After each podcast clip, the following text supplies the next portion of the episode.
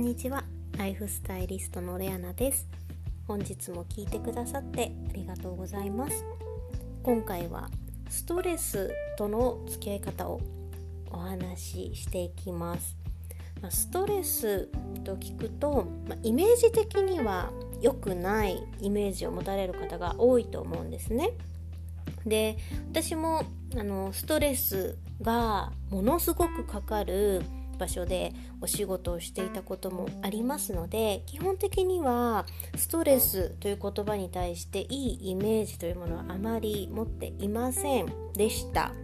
がストレスというのはまあある種ですね、えー、自分にとって成長するための、まあ、アイテムにもなったりします。というのも人間はですねある程度まあ、多すぎるのは良くないんですけれどもある程度やはりストレスというもの、まあ、緊張感ですねそういうものがないと成長できないですね。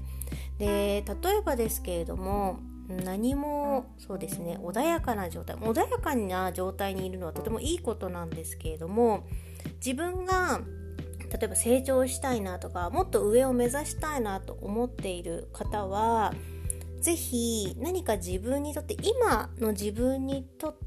て簡単なことではなくちょっとハードルを目標を上げるような設定自分にとってこれはちょっと難しいんじゃないかちょっと頑張らなくてはいけないんではないかというようなちょっとしたストレスを与えることによって成長してくれます、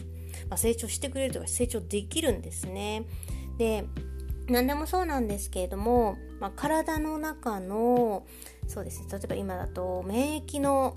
話よく聞くと思うんですけれども、まあ、風邪とかもそうですよね。1回例えば菌が入ってきて、まあ、1回目は熱とかあ、ちょっと体がだるくなったりするけれども、まあ、2回目3回目同じような菌が入ってきてももう抵抗力ができているので、まあ、その菌が例え入ったとしても風邪は引きにくかったりだるくなりにくかったりします。それと同じようにやっぱり慣れることによってどんどんどんどん自分が強く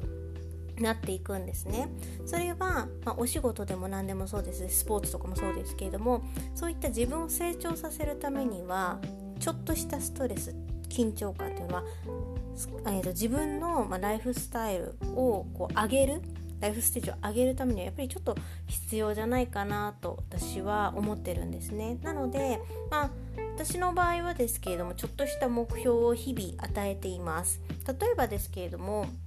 私はですねいろいろこう飽き性なんですけれどもできるだけこう自分が毎日続けられるようなちょっとしたことを、えー、やるようにしています。どうしてもこう興味があることがすごく多いんですね。興味が出る範囲というか、まあ、バリエーションというか多いので例えば私は今あの語学の勉強を何個か、まあ、いろんな言語を話してみたい、まあ、旅行が好きなので今旅行海外に行くことがちょっと難しいので今できることは、まあ、お家で語学アプリだったり、まあ、オンラインだったり何でもいいんですけれども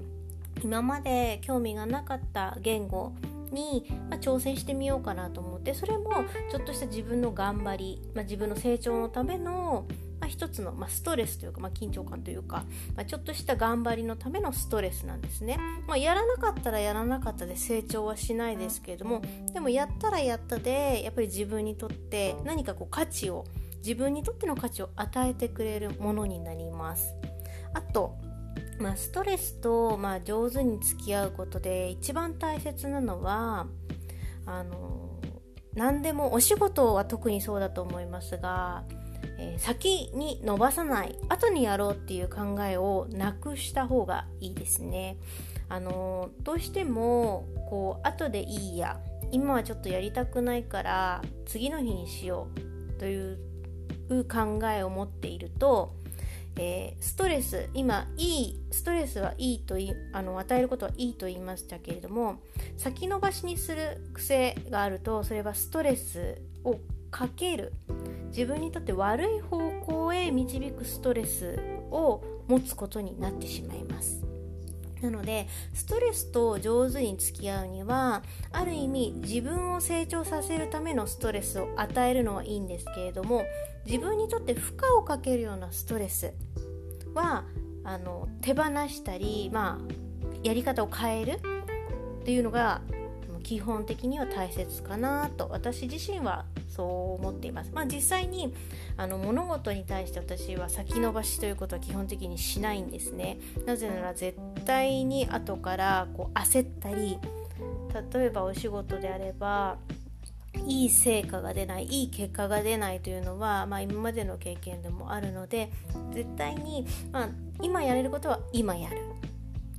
で先延ばしにしなくてはいけないこと、まあ、例えば今決断しなくてもいいこと。今決断するよりも人の意見を聞いてから何日か後に決断した方がいいこと。などはもちろん先延ばしにすることもありますけれども今やっておいた方がいいことっていうのはいっぱいあるので是非先に伸ばしてもいいかなっていう考え。後でいいや後でやればいいやという考えは是非まあ、今から、えー、手放してみてください。今日はストレスに対しての、まあ、付き合い方お話ししてきました。もう一回まとめさせていただくと自分を成長させるためのストレスは是非、まあ、毎日の生活に取り入れてみてください。ただ自分に対して負荷をかけるようなストレスというのは是非手放してください。今やれることは今やる先延ばしにはしない。これをぜひ実行してみてください。そうすると自分にとってストレスというものが、まあ、味方になってくれたり、えー、自分を成長させるためのアイテムになってくれますので是非上手に付き合って自分のライフスタイルを築いていってください。今日も最後まで聞いてくださってありがとうございました。それではまた明日、ライフスタイリストレアナでした。